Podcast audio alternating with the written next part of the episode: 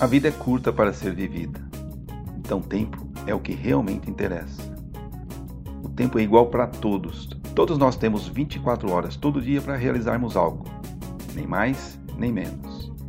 Nem um segundo a mais para você ou para mim. Então, para viver uma vida de realizações e conquistas, precisamos focar nas prioridades. Desperdiçar tempo é desperdiçar vida. Olá, seja bem-vindo a mais um episódio do S26, um podcast voltado a jovens profissionais e executivos e até mesmo você, profissional com alguma experiência que está buscando desenvolvimento e ascensão na vida profissional. Eu sou Milton Rego, profissional da indústria, com longa e sólida experiência em gestão industrial. Ministro treinamentos e palestras nas áreas da qualidade, liderança e gestão. Enfim, ao longo da minha vida profissional, desenvolvi forte experiência na solução de problemas e liderança de equipes, com resultados expressivos nas áreas e companhias em que atuei. O objetivo desse canal é dividir com você minhas experiências para formar e trabalhar em equipes de alta performance e com resultados expressivos.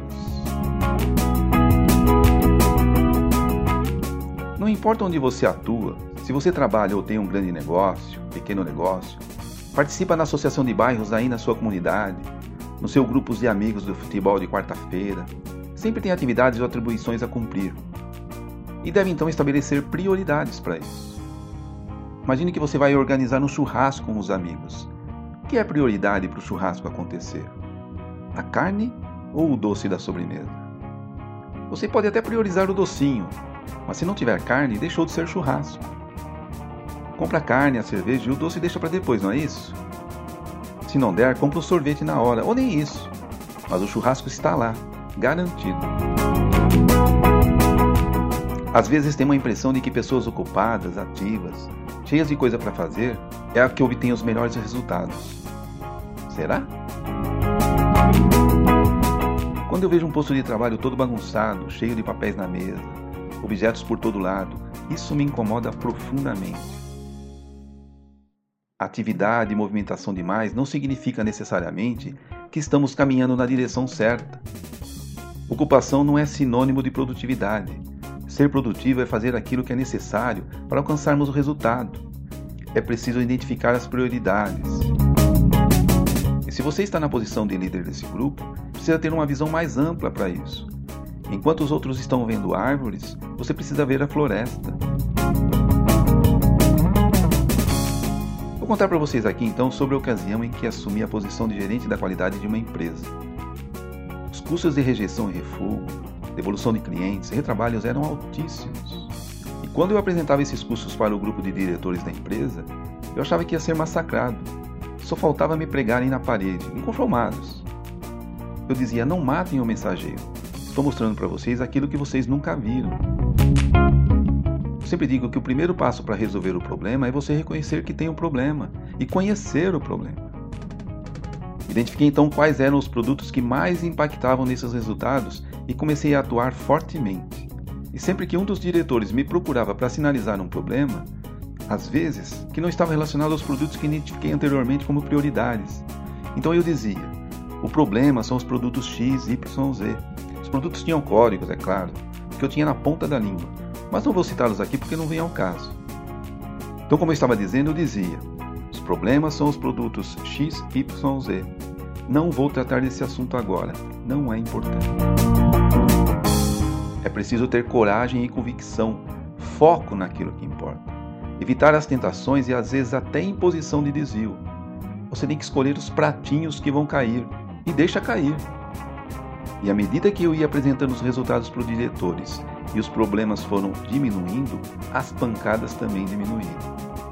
Em um ano, eu diminuí em 75% os custos relacionados aos problemas da qualidade. E então veio uma promoção. Priorizar é um ponto, e às vezes temos a tentação de querer fazer aquilo que é mais fácil, mais rápido, mas priorizar não é isso. Na maioria das vezes temos que fazer o que é mais difícil, desconfortável e até dolorido. Liderança não tem nada a ver com conforto, muito pelo contrário. Tá bom, Milton, você está aqui falando de tempo, vida curta, resultado. priorizar o que é importante, mas e aí? Como é que eu faço isso então? Você já ouviu falar em Pareto ou diagrama de Pareto? Não vou entrar aqui no detalhe de quem foi Pareto, mas falar basicamente do princípio de Pareto, que diz assim: que 80% dos resultados que você obtém provém de 20% das ações que você toma. Vamos lá então para alguns exemplos. 20% dos seus clientes são responsáveis por 80% dos seus resultados. 20% dos seus liderados trazem 80% dos resultados da equipe. Se sua equipe tem 10 pessoas, apenas dois deles são os responsáveis por esses 80%, ok? Vai lá, faça essa experiência. Se você tem uma lista, faça essa análise.